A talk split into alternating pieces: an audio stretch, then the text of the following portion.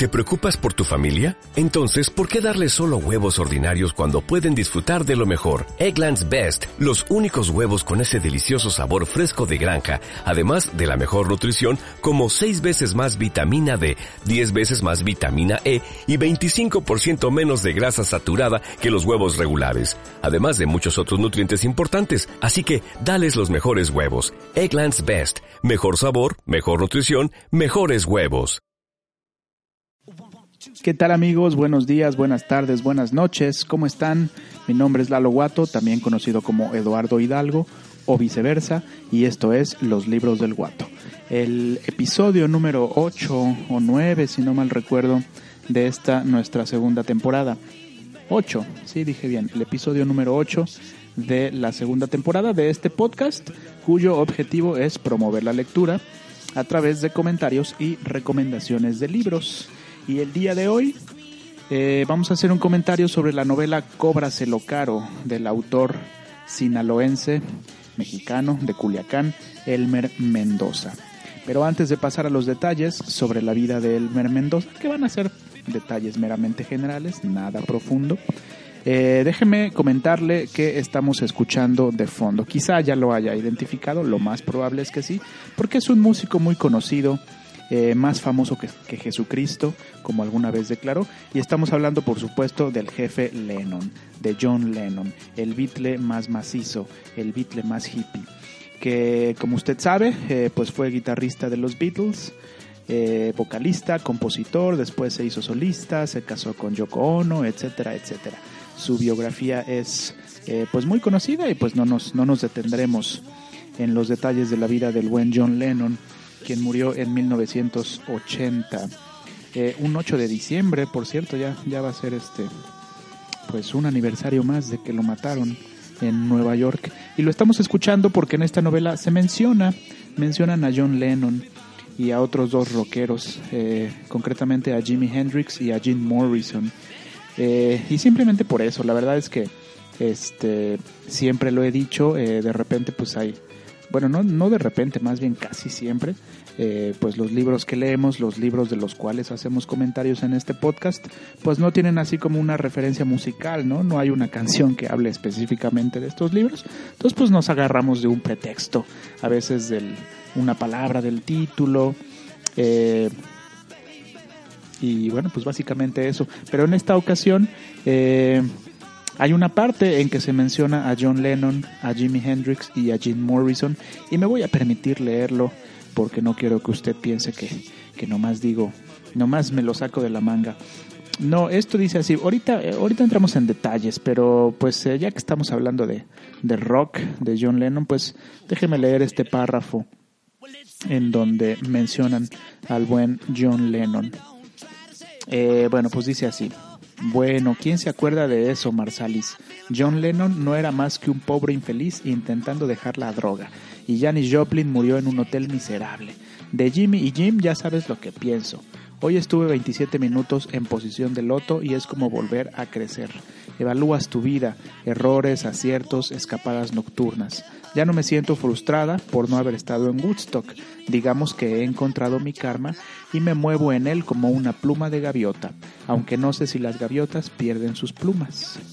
Bueno, ese es el breve párrafito. Bueno, no es un párrafo, es fragmento de un párrafo en el que se menciona a estos cuatro rock and rolleros John Lennon, Janis Joplin, Jimi Hendrix y Jim Morrison. Aunque aquí hay una errata, ¿eh? ahora que estoy eh, leyendo esto, porque escriben Jimmy con doble M y con Y y eh, pues evidentemente hacen referencia a Jimi Hendrix, pero normalmente lo escriben con una M y con I latina. Bueno, pues ahí está la mención de John Lennon eh, y los otros tres, el Club de los 27, Janis Joplin, Jimi Hendrix y Jim Morrison cantante y líder del grupo The Doors, que como usted sabe, pues perdieron la vida a los 27 años. John Lennon no, John Lennon a los 40, pero pues también se fue bastante joven. Bueno, pues eh, por eso estamos escuchando a John Lennon de fondo, mis queridos camaradas. Eh, este breve fragmento que acabo de leer es evidentemente de la novela Cóbraselo Caro y es, eh, es un, es un parlamento Eh, son palabras de, de, Lily, una de las protagonistas, o más bien dicho, la esposa del protagonista, que le cuenta a un amigo que se llama Marsalis, eh, pues sus opiniones, ¿no? Acerca de estos cuatro rock and rolleros. Pero bueno, ahorita les cuento quién es Lily, para que estemos hablando el mismo idioma. Elmer Mendoza, la verdad es que nunca lo había leído. estaba enterado de que eh, existía, evidentemente, soy un visitante eh, más o menos regular de librerías. Y bueno pues ya sabe usted que cuando cuando se edita un, nuevo libro cuando sale a la venta al público pues eh, lo ponen en la mesa de las novedades no aparte lo vi en un programa que pasaba o pasa no sé si todavía pase los domingos a las 11 que se llama eh, agenda pública en los libros. Y es un programa en televisión abierta en Foro TV y es un programa que del Fondo de Cultura Económica que dirige eh, eh, el actual director del Fondo de Cultura Económica que se llama José Carreño Carlón, un salinista que afortunadamente ya ya va a acabar su periodo al frente del fondo y va a entrar el buen Paco Ignacio Taibo. Pero bueno, esas son otras cosas, cosas de política, eh, en las cuales no nos metemos en este programa, en este podcast. Por supuesto, tenemos una postura política, ya usted se imaginará cuál es, pero no, no somos expertos. Tampoco somos expertos en literatura, simplemente somos lectores y nos permitimos hacer comentarios acerca de los libros que vamos leyendo. Bueno, les comentaba que ya había escuchado acerca de Elmer Mendoza, eh, que lo veía constantemente en librerías, bueno, no a él, a sus libros más bien dicho, y en este programa que le cuento, Agenda Pública en los Libros, este, pues de repente estaban buenos los programas, se los recomiendo si les gustan eh, las ediciones del Fondo de Cultura Económica, de repente estaban aburridos los programas, de repente no, eh, de repente también vía Twitter hacían preguntas y bueno, más bien uno contestaba vía Twitter preguntas que hacían en el programa y te podías ganar libros. De hecho, este libro me lo gané así. Queridos camaradas, camaradas no pagué un peso por esta novelita. Me la gané en ese programa eh, de Elmer Mendoza. Hicieron una pregunta, yo contesté y después de unas semanas me llegó este librito a mi domicilio y muchos otros también. Este y bueno, tenía noticia de quién era Elmer Mendoza, de que era un autor norteño, que tiene, eh, si no mal recuerdo, una trilogía de un detective que eh, investiga eh, el mundo del narco, etcétera, etcétera. Pero nunca lo había leído. Déjeme darle algunos datos biográficos. Nació en Culiacán en 1949. De 1978 a 1995 publicó cinco volúmenes de cuentos y dos de crónicas. Actualmente imparte cátedra en la Universidad Autónoma de Sinaloa y es un incesante promotor de la lectura, impulsor de una escuela para lectores. Mm, miren, eso está interesante, que generalmente se hay talleres para escritores, ¿no? De poesía, de narrativa, etcétera, ¿no? Pero no así para lectores. Me parece interesante esto de Elmer Mendoza. Bueno, dice aquí la eh, solapa. Eh, parte de su información, dice, como formador de novelistas, coordina siete grupos en otras tantas ciudades del país. Desde su primera novela, Un asesino solitario, que se publicó en 1999, Mendoza se dio a conocer a juicio de Federico Campbell, no sé quién sea ese cuate, no solo como el primer narrador que recoge con acierto el efecto de la cultura del narcotráfico en nuestro país, sino también como autor de una aguda y vivaz exploración lingüística de los bajos fondos mexicanos, convertidos en rigurosa materia literaria. Arturo Pérez Reverte dice, Elmer Mendoza es mi amigo y mi maestro. La Reina del Sur nació de las cantinas, del narcocorrido y de sus novelas. Con El amante de Janis Joplin, que es una de sus novelas, publicada en 2001, obtuvo el Premio Nacional de, Literatura José Fuentes Mares en su edición eh, decimoséptima. Y en 2005 fue finalista del premio Dashed Hammett con efecto tequila, publicada, otra de sus novelas, publicada en 2004 que tuvo una excepcional respuesta de la crítica. Bueno, pues esa es eh, un poco de información acerca de Elmer Mendoza y esta novelita, y digo novelita no en sentido despectivo, sino porque es bastante breve, tiene poco menos, poco más de 100 páginas, 123 para ser exactos, y está publicada por la editorial Tusquets. De el año, ahorita le doy el dato, permítame tantito, mientras seguimos escuchando al buen John Lennon, Juanito Lennon.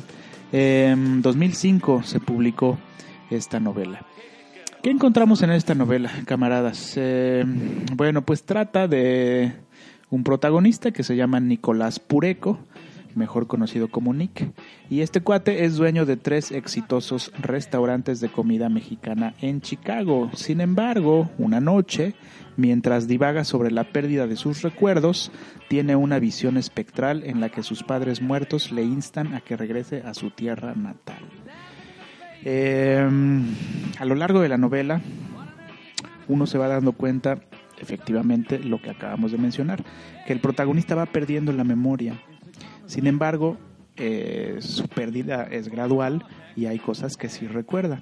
Y una de esas cosas es esta, un sueño en el que sus padres, ya muertos, le dicen que regrese a su tierra natal. De repente, eh, pues él siempre ha vivido en Chicago, ¿no? No, no se identifica, digamos, eh, se identifica como chicano, no, tan, no, no, no como mexicano ni, ni, estadounidense, sino como esta, esta, este, este fenómeno cultural eh, pues que se da eh, cuando eh, los migrantes mexicanos o cuando los eh, ciudadanos mexicanos migran a Estados Unidos. Aunque el fenómeno se da más en, los estados fronterizos, Chicago está un poquito más al norte, pero bueno. Eh, entonces empieza a hacer varios viajes a la región de México, de la que eran oriundos sus papás, y lo acompaña su esposa, que se llama Lily, eh, quien es la autora de las líneas que leímos hace rato a propósito de John Lennon, Jimi Hendrix, Janis Joplin y Jim Morrison. Y bueno, ella eh, lo acompaña pues porque es su esposo, pero también porque teme por la posible demencia de su marido. Ahora sí que lo va cuidando. Eh, y el dato interesante aquí que, que, que, es este de esos juegos eh, muy afortunados que se dan dentro de la literatura, en mi opinión, es que toma un tema literario y lo vuelve a convertir en tema literario. ¿Por qué digo lo anterior? Porque la novela Pedro Páramo, que como usted sabe es eh, pues la gran obra de Juan Rulfo, que a mí la verdad no me gusta mucho, pero se considera la gran obra de Juan Rulfo, eh, se hace presente en esta novela. Eh, no sé si usted haya leído esta novela, yo supongo que sí. Y si no, pues discúlpeme eh, lo que voy a hacer, voy a spoilear eh, las lecturas de Pedro Páramo. Pues al final se muere Pedro Páramo y se convierte en un montón de piedras. Entonces le entra la obsesión al protagonista, Nicolás Pureco, mejor conocido como Nick, de que tiene que encontrar las piedras del cuerpo de Pedro Páramo. Entonces, pues eh, la novela va narrando esto, ¿no? Tiene múltiples narradores. Este, de repente habla la esposa Lily, de repente hay un narrador así como omnisciente.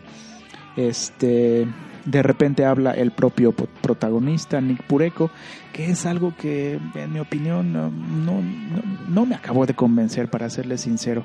El estilo de, de, Elmer Mendoza, en este libro, al menos en esta novela, no me convenció del todo. De repente, no sé si no leí con la atención suficiente, pero de repente me parecía un poco confuso. Quizá debía haber puesto más atención, o no sé si así sea el estilo de Elmer Mendoza, o lo haya escrito de manera confusa a propósito. Eh, y bueno, pues de eso se trata. Eh, Nick eh, viaja en México, en los estados de Michoacán, Jalisco, Colima, y Nayarit, mezclando sus escasos recuerdos con un mundo mágico lleno de aparecidos en busca de las piedras que alguna vez fueron Pedro Páramo. Y esto se convierte en obsesión. Hay otro personaje en la novela que se llama Armando, quien es el cocinero de sus restaurantes en Chicago y le deja encargado pues el changarro, ¿no? El negocio, este, porque esta búsqueda de las piedras del cuerpo de Pedro Páramo pues se vuelven en una obsesión, ¿no? Y se, se convierte la novela más o menos en, en, digo, no es que copie a Juan Rulfo, evidentemente no, pero se convierte, eh, eh, eh, el ambiente se convierte en algo similar al ambiente de la propia novela de Juan Rulfo, Pedro Páramo, es decir, un ambiente en donde conviven vivos y muertos, en donde conviven resucitados. De hecho, el epígrafe de esta novela eh, es de un poeta, a quien no conozco, pero se llama Roberto Juarros, y el epígrafe dice, el hombre no vive, resucita. Y bueno, pues esta es a grandes rasgos la, la una sinopsis de esta novela. Eh, y bueno, vámonos a la pausa. Creo que ya hablé suficiente. Más que, más que un comentario, este, pues voy a hacer una lectura. O bueno, de una vez, no está, no está muy larga. Un par de páginas que voy a leer, en donde eh, el propio Nicolás Pureco, el protagonista de esta novela, eh, cuenta de sus padres, quienes son como, como el motivo por el cual él decide regresar a México a buscar las piedras de Pedro Páramo. Bueno, esto que voy a, leer es eh, eh, eh, parte de la novela, evidentemente, y es una narración del propio protagonista Nicolás Pureco. Mm, bueno, bueno, sí no. Más bien hay varios narradores. Bueno, ya usted lo identificará. Dice así: A Pureco no le faltaban recursos además de tres restaurantes acreditados de comida mexicana en la ciudad, le había ganado una demanda por 7 millones de dólares a una empresa refresquera por la pérdida de sus dientes. Parte de ese dinero lo empleó para hacerlos crecer de nuevo y el resto lo invirtió en bienes raíces. Vivía bien, en un barrio apacible y profiláctico. Había jugado fútbol en la universidad y eso le daba pertenencia. Como tacle derecho, siempre supo resguardar su territorio. Eh, aquí sí ya interviene el protagonista. Dice, mi padre se llamaba Nicolás y mi madre Heréndira, que quiere decir flor. Llegaron de Zacapu, Michoacán, un pueblo famoso por su comida. Lo mejor es que sabían acompañarse, vivir juntos, pelear y contentarse, morenos, robustos, de ojos negros y alegres. Salvo a venerar la Virgen de Guadalupe, cumplir mi palabra y no denunciar a los migrantes, no me exigieron gran cosa. Nunca me hablaron de mexicanidad, Benito Juárez o Tata Lázaro. Para ellos el dinero era un medio. Aunque tenían suficiente para una buena despensa, siempre comieron frijoles, carnitas de cerdo, tortillas y calabazas. No les impactó el modo americano. Es posible que jamás probaran una hamburguesa o un pastel de manzana. Nunca encanecieron, ni siquiera porque la mitad de sus años vivieron aterrorizados por la migra, hasta que los convertí en ciudadanos americanos. Fue curioso, en cuanto les llegaron sus papeles murieron de muerte natural. La tía Carmelita me informó que querían descansar en su tierra. ¿Será posible, con más de 30 años acá, que quieran regresar a su pueblo polvoriento? ¿Tendrá algún sentido? Gasté un dineral en ese capricho. Por esos días andaba muy ocupado con lo de la demanda. Mientras disponían los cuerpos para, para viajar, revisé la casa. Encontré un ejemplar de Pedro Páramo. ¿Y esto? En su habitación la misma tía, que ese día regresó a Zacapu para siempre, me platicó que lojeaban y que cuando no quedaban suspensos se desternillaban de risa. Con los ojos llorosos terminaban diciendo que lo que ahí se contaba era igualito a lo que le había ocurrido a algún amigo y a no pocos miembros de la familia. Tía, pero ellos no sabían leer. Lo mismo digo. Bueno, pues ese es el brevísimo fragmento que vamos a compartir el día de hoy, aquí en el episodio número 8 de los libros del Guato.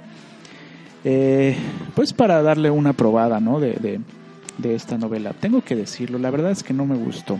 Eh, voy a seguir leyendo eh, más novelas de Elmer Mendoza, reconozco la calidad que tiene como escritor, pero sinceramente no, no me gustó ni el argumento, ni su forma de narrar, ni la multiplicidad de narradores. Ya lo he dicho en otros episodios, tal vez yo estoy chapado a la, antigua como lector.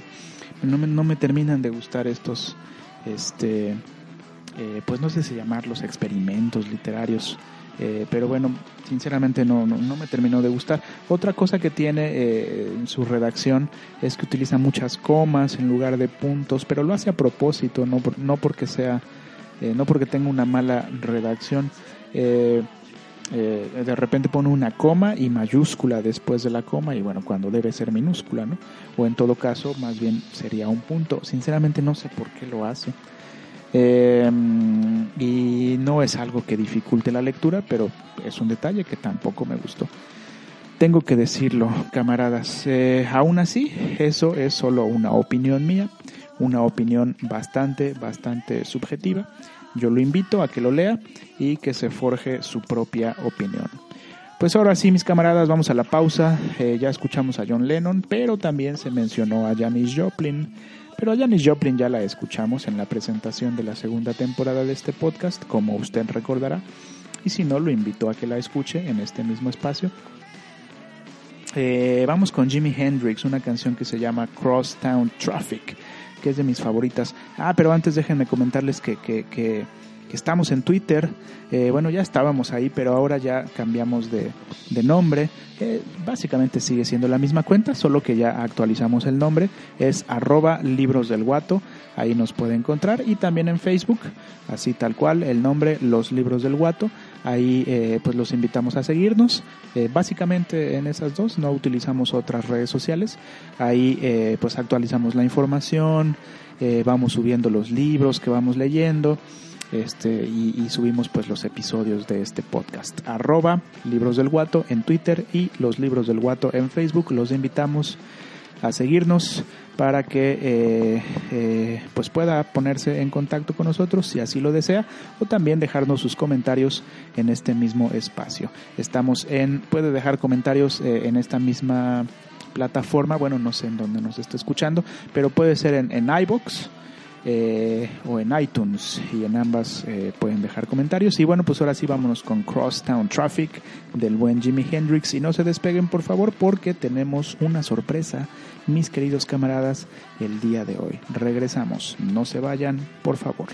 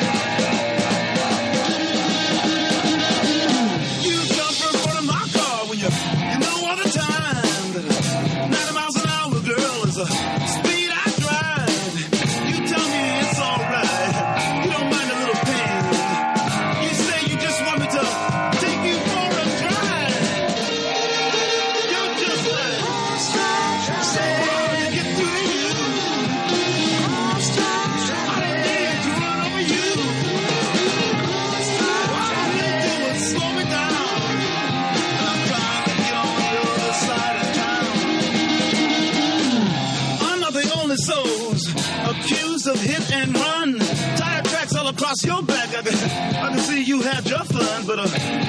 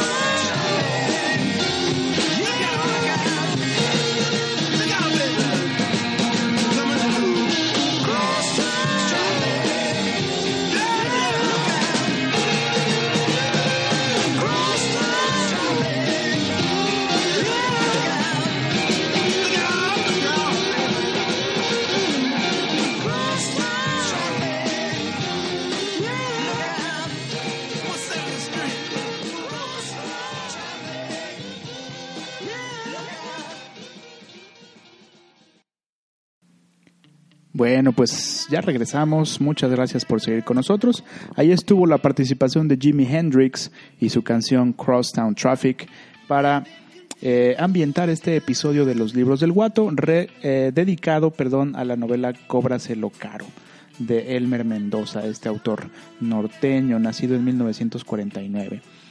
Y bueno, camaradas, pues la sorpresa del día de hoy, como en episodios anteriores, es que tenemos aquí en el estudio de los libros del Guato al autor, a Elmer Mendoza. Muchas gracias por aceptar la invitación, estimado Elmer. Eh, ha venido aquí porque eh, pues eh, nos va a leer, nos va a leer uno de sus relatos. Bueno, en primer lugar se va a presentar, pero eh, pues el objetivo es ese, ¿no? Que usted conozca eh, eh, de su propia voz, de su propia lectura, más acerca de su obra. Él nos va a leer un relato que se llama, ay, ya me había dicho, pero se me olvidó. Em, regalo de cumpleaños se llama el relato que nos va a leer el buen Elmer Mendoza, solo aquí en los libros del guato. Eh, el objetivo de, invitar a los escritores a que nos, eh, nos hagan el favor de leer parte de su obra, pues es que usted, estimado, estimado radio escucha, pues lo conozca, eh, se haga de un juicio propio y no se quede con, las opiniones que aquí expresamos. Siempre lo he dicho, no soy experto en literatura ni pretendo serlo, tampoco soy crítico literario y tampoco pretendo serlo. Simplemente hacemos estos comentarios para invitar a usted, eh, invitarlo a que lea eh, los libros que aquí recomendamos y se haga de su propio juicio, de su propia opinión. Ya hemos eh, comentado brevemente sobre esta novela, Cóbraselo Caro, y ahora vamos a escuchar el relato eh, Regalo de cumpleaños del propio Elmer Mendoza, quien se va a presentar. Y después pasará directamente a la lectura mientras yo toco el piano al principio y al final de su lectura. Bueno, Elmer, muchas gracias por estar con nosotros. El micrófono es todo tuyo. Hola, soy Elmer Mendoza, soy escritor durante muchos años en mi juventud fui contrabandista en el desierto de Sonora y donde tuve experiencias alucinantes como esta que les acabo de contar, que espero que le llame la atención y sobre todo que se atrevan a ir ahí donde puedan obtener un saludo extraordinario que les va a dejar las manos frías.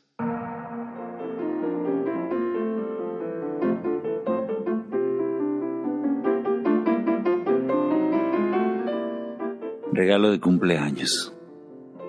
Elmer Mendoza.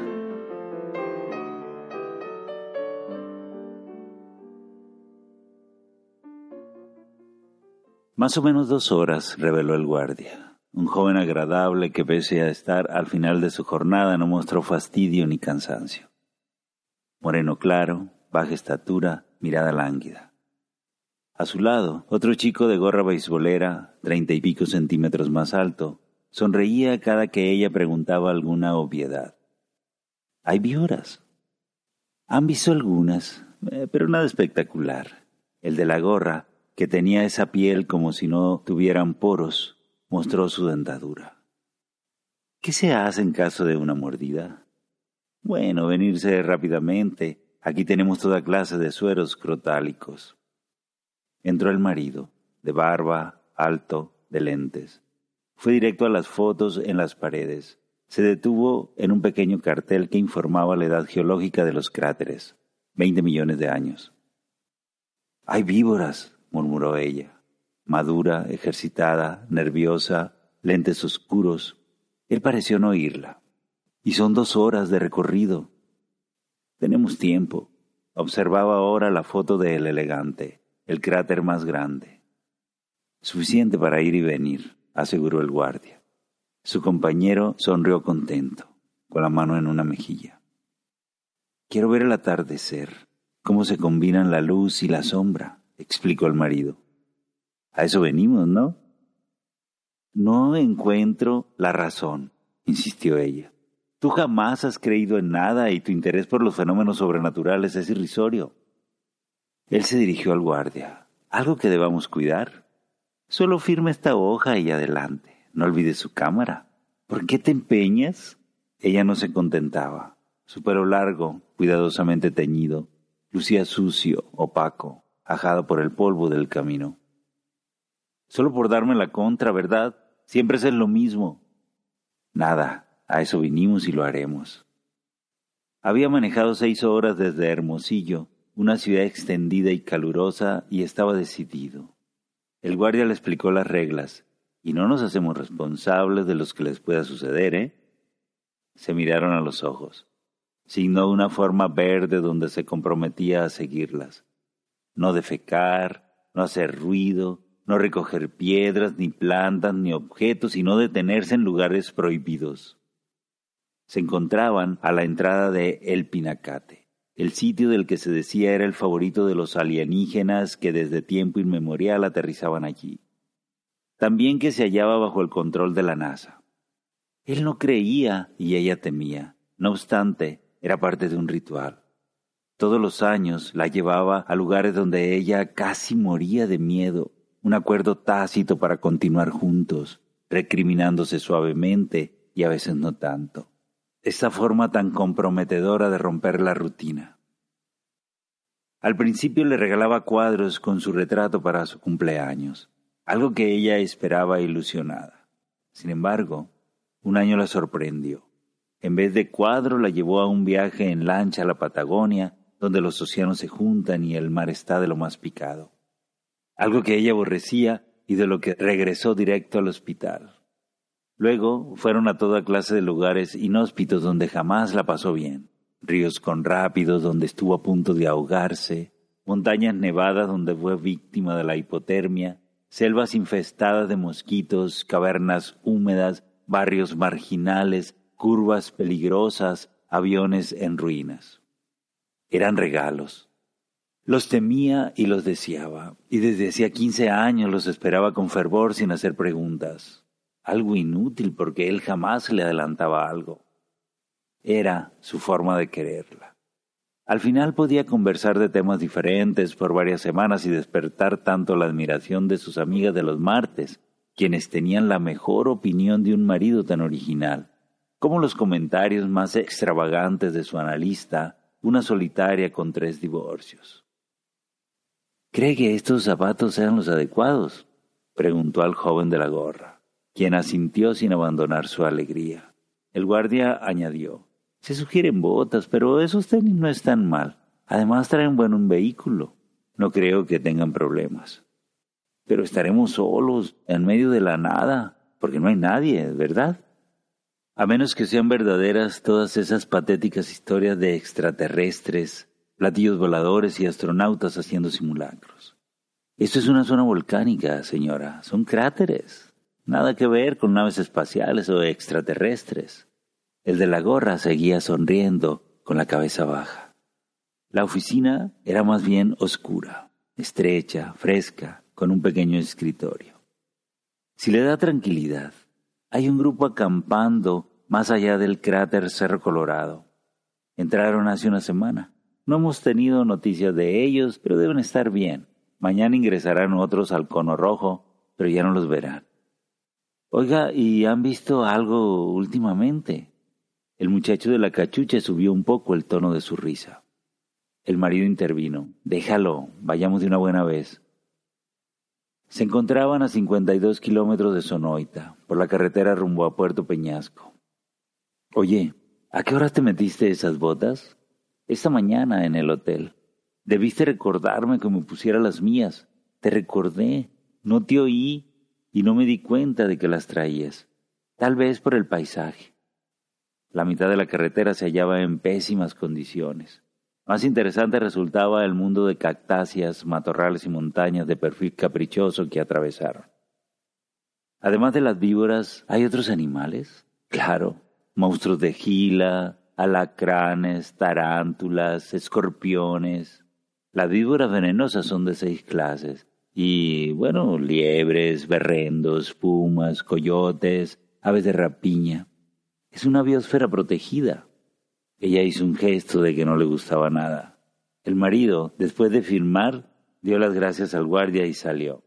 Se oyó cuando encendió la 4x4. Ese imbécil quiere acabar conmigo, comentó ella. El guardia se crució de brazos. El joven de la gorra continuó sonriendo, aunque con menos ímpetu. Vaya con él, no le pasará nada. ¿Me lo promete? Siga las reglas y todo saldrá bien. ¿Y nadie se ha perdido? Es que ya es muy tarde. El joven volvió a reír. Solo sigan las señales. ¿Y por qué no lo requirió mi firma? Con la de él es suficiente. Lo miró con desprecio y salió. Era hermosa. Subió al vehículo con agilidad. Desplegó el pequeño mapa y se internaron por un camino de terracería. El primer tramo era una recta vibrante, después se volvía caprichoso. El elegante era el cráter mayor y el más accesible. El marido conducía con destreza. Es un desgraciado, pensó ella. La culpa es de su madre impositiva que le pegaba cuando era niño ante la mirada complaciente de su padre, un alcohólico irredento. Recordó a su psicoanalista, una mujer interesante que escribía artículos sobre política, los decía en la radio y siempre la mandaba a casa con algo que pensar. Todo lo anterior lo he comprendido, pero con este viaje te pasaste. El marido buscó una estación de música country, constató que viajaban a 60. Dijo el guardia que no debías pasar los 40. Aceleró hasta 70. El carro brincaba por las piedras y las ristras de arena amarilla. Nos hubiéramos seguido a Peñasco, protestó, pero él se hallaba concentrado en una canción de Kenny Rogers. Llegaron a la primera bifurcación. Cono rojo. El elegante, con letras y flechas apenas visibles. Esos malditos letreros van a ser imperceptibles al rato. Él continuó callado. Tal vez la oía, tal vez no. La tarde volvía extraño el entorno, más lejano, más ajeno, como en un espejo con el azogue desgastado. En una curva cambió el color de la arena, ahora era gris. A ella le recordó su gato favorito. Nunca podrá olvidar la tarde en que lo encontró hecho una lámina en una avenida cercana a su casa. A él le recordó el mismo gato, el día que con unos amigos lo habían repasado con un carro y después arrojado a la avenida. Bajó la velocidad. Subían, las curvas eran pronunciadas y la camioneta derrapaba. La tarde avanzaba vibrante. Jamás has creído una palabra sobre extraterrestres. Lo miró con ganas de romperle los lentes. No lo hacía porque entonces tendría que manejar y esas curvas la exasperaban. No respondió. En efecto, no le agradaba el mundo de la especulación, pero esta era otra cosa.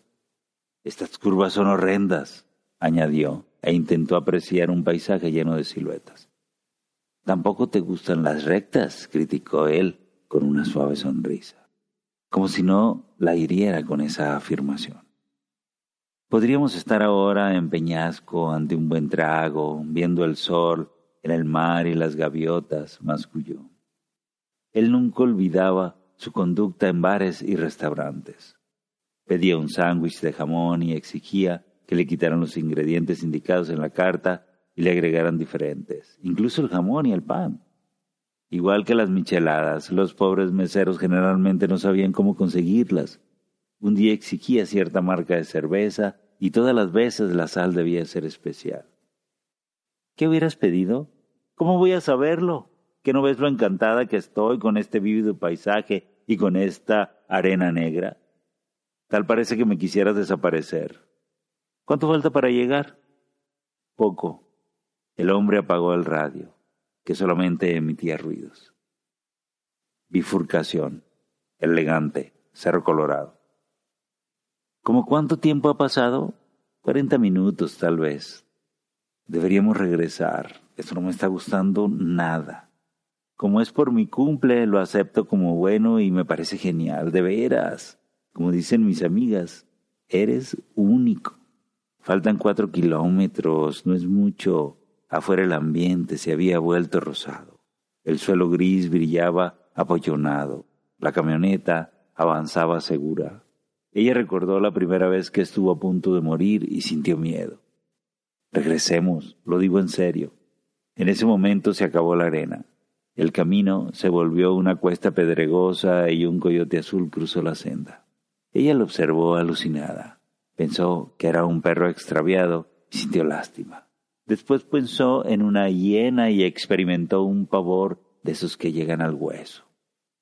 Luego no quiso pensar, se mantuvo callado unos minutos viendo los enormes cactus y las chollas y unas flores diminutas que giraban. Se detuvieron en un minúsculo claro. Prohibido estacionarse. Silencio espeso. Continuaron unos minutos por el camino negro hasta llegar a una vereda que debían seguir hasta la boca del cráter. Ella intentó usar su celular, muerto. El marido la animó Vamos, preciosa, el sol está por ocultarse. No tengo nada que ver allí, tarado. Déjame en paz.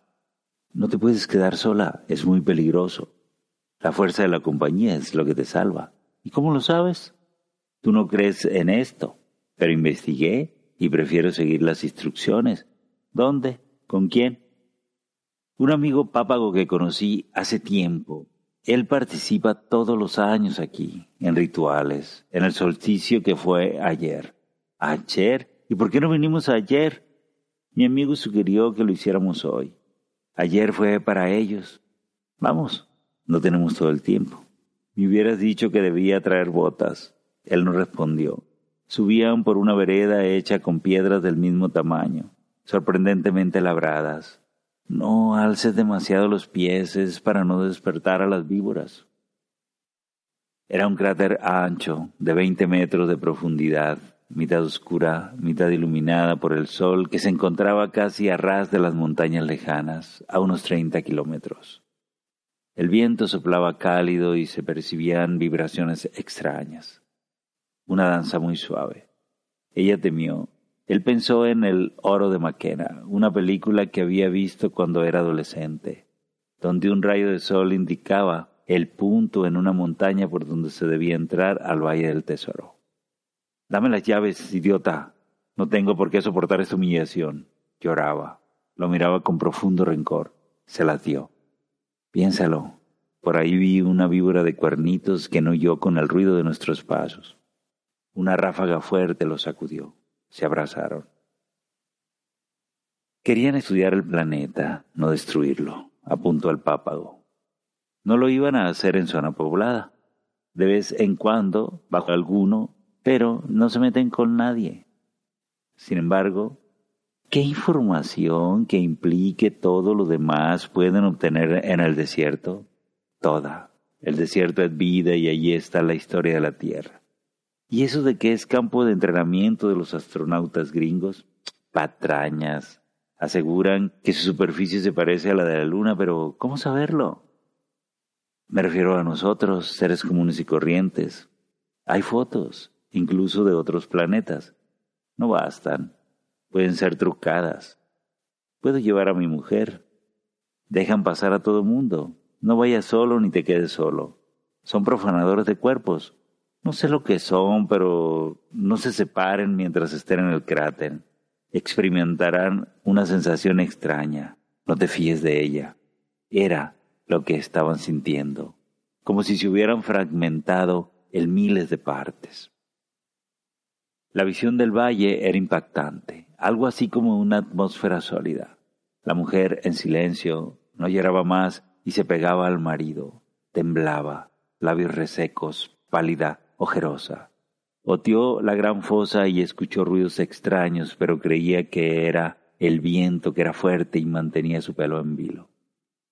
El horizonte se había teñido de metal. Olía a limadura. A punto de que el sol desapareciera, cuando el aire casi los derribaba, el marido dispuso la retirada, también por consejo de su amigo. Ella no dejaba de temblar y la cargó. Observa la boca del cráter, pidió él. No quiero, farfulló ella, adhiriendo su cara a su cuello, y desdeñó una intensa iluminación en cientos de penetrantes haces que coincidía con el último rayo de la tarde. Bajó deprisa. El frío y los temblores del cuerpo de ella lo preocuparon. La oscuridad oscilaba. Una víbora se le enroscó en el pie derecho, pero la lanzó lejos. Ella sisiaba. La camioneta se encontraba atravesada, encendida, caliente. Una vibración y un ruido lo paralizaron. Maldijo, maldijo muchas veces. Cuando se pudo mover, abrió la portezuela e instaló a su mujer. Le dio a beber tequila de una botella. Ella reaccionó. Bebió otro trago. Él también bebió. Se miraron. Feliz cumpleaños, querida. Cabrón hijo de puta. Regresaron en silencio. Un guardia de mayor estatura los esperaba al paso. A su lado su compañero, más bajo, más parecido al guardia original, sonreía. ¿Todo bien? Solo una víbora de cuernitos. Ah, no son agresivas. Si usted no las molesta, generalmente se alejan, sobre todo las de antenas. ¿Antenas? Ah, es un decir. ¿Y esa luz que se ve al final? El de la gorra sonrió gustoso. Fenómeno óptico, como el rayo verde. La esposa dormitaba. Le entraron ganas de disipar la adrenalina. ¿Y tú de qué te ríes, pendejo? El agredido se rió más. Se bajó. Te voy a enseñar lo que les hacemos en mi tierra los risueños. Él es así, no quiere burlarse. Es su forma de comunicarse, se interpuso el guardia tomándolo del brazo con una fuerza inusitada. Ojos profundos, electrizantes. Comenta que usted es valiente y que ama a su mujer con lealtad. Vaya tranquilo y dele nuestros parabienes. Fue cuando reparó en la camioneta quemada estacionada a unos diez metros y en los individuos andrajosos que se encontraban sentados en el suelo, junto a ella. ¿Y esos? Ah, son los exploradores de Cerro Colorado. Sufrieron un accidente. Un accidente. En ese momento varios hombres sonrientes surgieron de la oficina y los trasladaron a una casa cercana. El marido observó el puño morado que lo atenazaba. ¿Me puedes soltar? Eh, perdón, dijo el guardia retirando su mano, que volvió a ser de ese moreno suave y sin poros. A unos cien metros del lugar se detuvieron. Cielo fosforescente. Ella, bastante repuesta, le sirvió whisky. ¿Algún problema? Ay, no sé si resistiré la próxima vez. Mm, ya veremos, lo besó en la mejilla. Por lo pronto, salud, mi amor, porque sigas tan sexy. Y tú tan endiablada.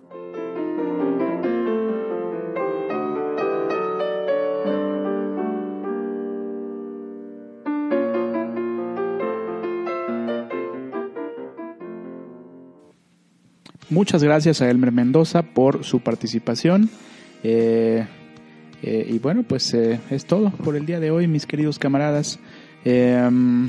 El objetivo de este podcast es pues dar, dar una idea bastante general, en este caso de la novela Cóbraselo Caro. Y bueno, pues pudo usted escuchar en la voz, del propio Elmer, quien nos hizo el favor de visitarnos aquí al estudio, su relato o cuento eh, regalo de cumpleaños. Esperemos que haya sido de su agrado y sobre todo que se forme una opinión propia. Ese es el objetivo de este podcast. Eh, bueno, pues nos despedimos, camaradas. Hemos escuchado de fondo a John Lennon. Eh, a Janis ya la escuchamos en otro episodio. escuchamos a Jimi Hendrix y nos falta el otro que se mencionó en la breve lectura que hicimos al principio de este episodio y es Jim Morrison.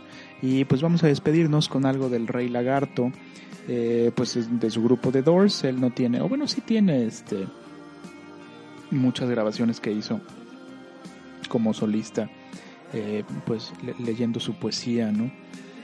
Y bueno, ya que hablamos de su poesía, vamos a poner una, una canción que es un poema y pues fue musicalizado por las puertas de la percepción y estoy hablando evidentemente de la canción Fantasma, The Ghost Song, que eh, pues contiene un poema de Jim Morrison.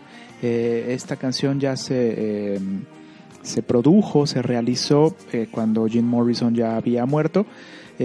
tomaron grabaciones de Jim Morrison leyendo su poesía y los Doors las musicalizaron y sacaron un, álbum ya póstumo, bueno, póstumo a la, a la muerte de Jim Morrison, pero los otros tres todavía seguían con vida, que se llama An American Prayer, una oración americana, porque así tituló uno de sus libros de poesía y este es un extracto de ese poema largo que se llama Una oración americana, la canción fantasma, cortesía de Jim Morrison y compañía, simplemente porque lo mencionan en la novela Cóbraselo Caro de Elmer Mendoza, a la cual estuvo dedicada dedicado, perdón, el episodio de los libros del guato. Este episodio de los libros del guato. Ya el número 8 de nuestra segunda temporada. Eso es todo.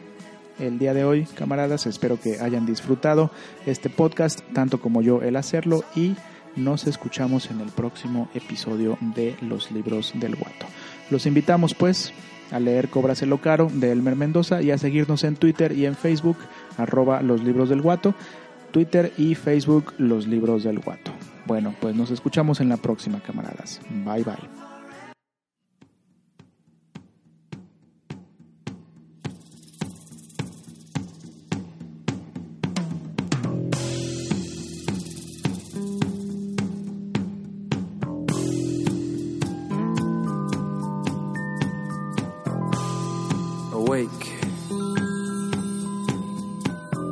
Shake dreams from your hair, my pretty child, my sweet one. Choose the day and choose the sign of your day, the day's divinity. First thing you see.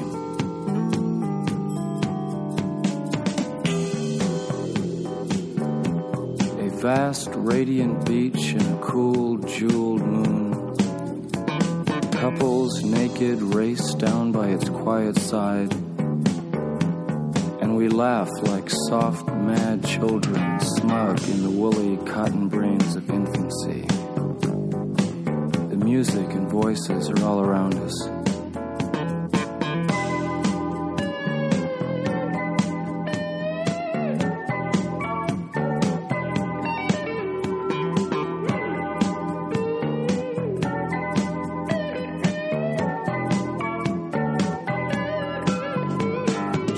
They croon, the ancient ones, the time has come again. Choose now, they croon, beneath the moon, beside an ancient lake. Enter again the sweet forest. Enter the hot dream, come with us. Everything is broken up and dances.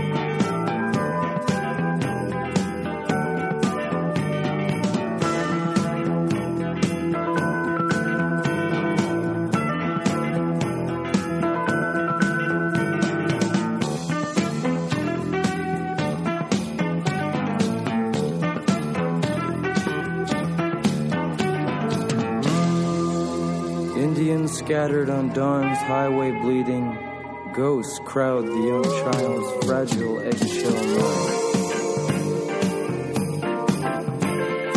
We have assembled inside this ancient and insane theater to propagate our lust for life and flee the swarming wisdom of the streets.